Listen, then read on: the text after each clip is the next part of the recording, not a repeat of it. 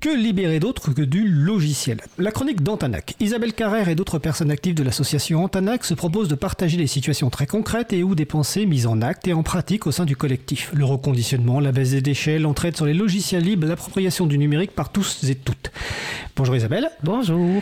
Le thème du jour, la sobriété numérique. Absolument. Merci Fred. Bonjour Isa. Euh, voilà, je suis contente d'être ici avec vous à l'April pour cette euh, chronique du mois d'avril. On a déjà parlé ici de ce que le, numérique au sens large avait ajouté dans la précarisation des personnes, de combien, dans plusieurs situations, il participait à, à l'isolement de celles-ci et était pour beaucoup une barrière, voire un empêchement, alors même qu'il était censé être un outil de liberté et d'émancipation. Mais l'émancipation ne vient pas avec l'accaparement par des multinationales pour leur seul profit. L'émancipation ne fait pas bon ménage avec l'accumulation des données personnelles et de commerce fait avec elle. Euh, l'émancipation, on le voit tous les jours, n'est pas non plus synonyme de déversement d'opinions qui en viennent à remplacer les idées. Et la liberté elle-même, on ne peut pas vraiment la véhiculer, liberté des savoirs, des pratiques, des échanges, de pensées et d'idées, si elle se confronte en permanence à des surveillances de masse. Et bien sûr pas non plus si les gros acteurs du numérique dans ce monde très américanisé jouent avec leurs algorithmes, à moins d'ailleurs que ce ne soit maintenant les algorithmes qui ne jouent, qui se jouent d'eux. En tout cas, la toute première des libertés, euh, c'est évidemment ici qu'on peut le dire et le répéter, et tant mieux, euh, devrait être, devrait pouvoir être encore, d'utiliser ou pas telle ou telle partie du numérique, tel ou tel outil, tel ou tel logiciel, telle ou telle application. On a dit ici les entraves à un fonctionnement réellement respectueux des personnes et des collectifs. Par exemple, de ce côté-ci du monde occidental, le service public démantelé depuis des décennies et les entraves à la liberté de faire continuent avec des objets tels que l'espace santé, on en a parlé je crois le mois dernier, et ou euh, les e-photos que je viens de découvrir, je n'avais pas compris que c'était petit à petit un machin qui devenait également obligatoire pour les pièces d'identité, pour les papiers de circulation des mineurs étrangers, etc. Ailleurs, ce sont d'autres utilisations forcées qui sont à l'œuvre pour continuer d'exister, d'être reconnues, et aussi l'obligation pour certains actes ou activités, l'obligation d'utiliser des outils propriétaires.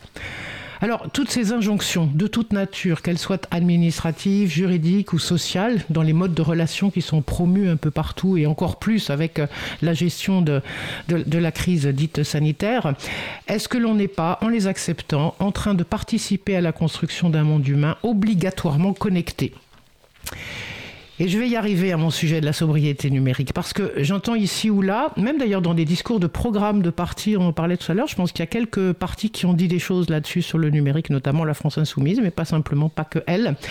Mais en tout cas, ils proposaient que le numérique euh, soit reconnu comme étant un bien commun. Il disait un bien commun au même titre que l'eau, l'air, le logement, etc. Eh bien, est-ce que c'est vraiment ça qu'on veut? Est-ce que vraiment on veut que le numérique nous soit radicalement aussi nécessaire que de l'eau, qu'il devienne objet de toute la place? Je voulais ici remettre en cause cette idée, l'interroger en tout cas, parce que l'informatique, le numérique, est-il un bien? Est-ce que c'est un bien commun, réellement à partager partout dans le monde de la même manière? Et que donc on devrait encore plus pousser à son utilisation? Et qu'on devrait augmenter toujours plus les fonctionnalités connectées pour pouvoir vivre? Est-ce que c'est vraiment indispensable?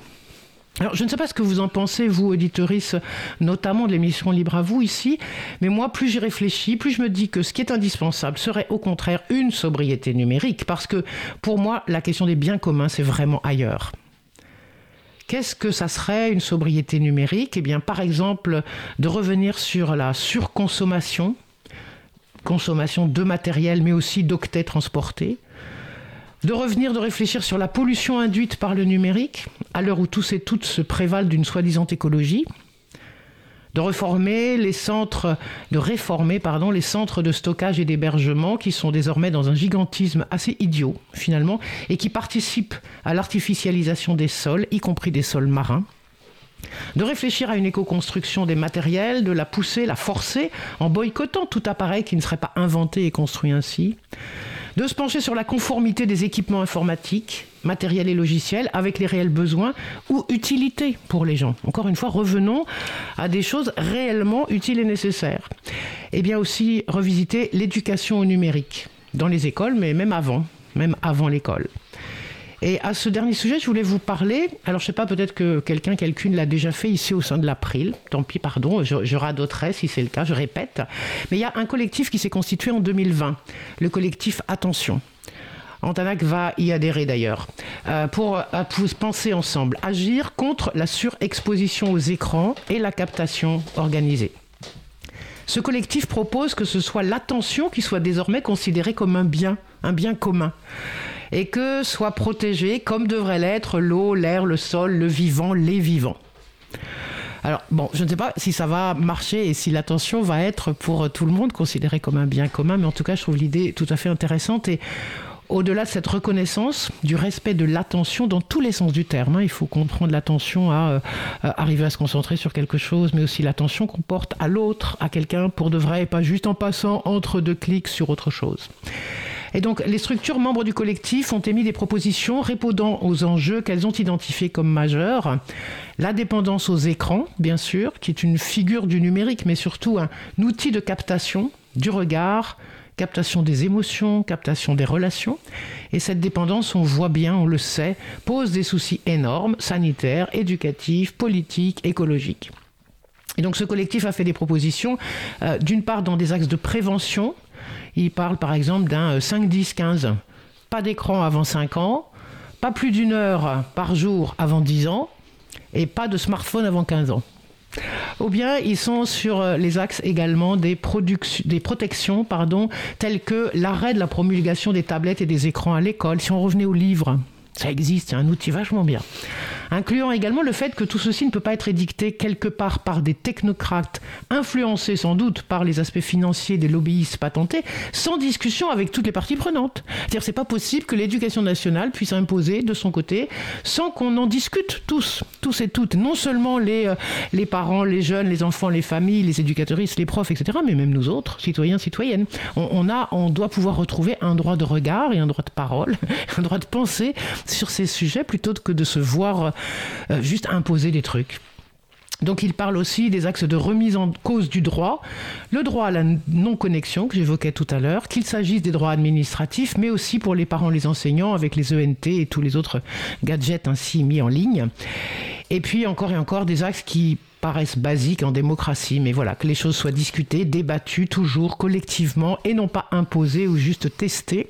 Parce que là, actuellement, ce qui est en train de se faire, c'est ça, c'est on teste pour voir si ça marche, ou bien pour mesurer la résistance des individus, individus là-dessus. Et puis s'il n'y en a pas trop, ben c'est bon, on y va.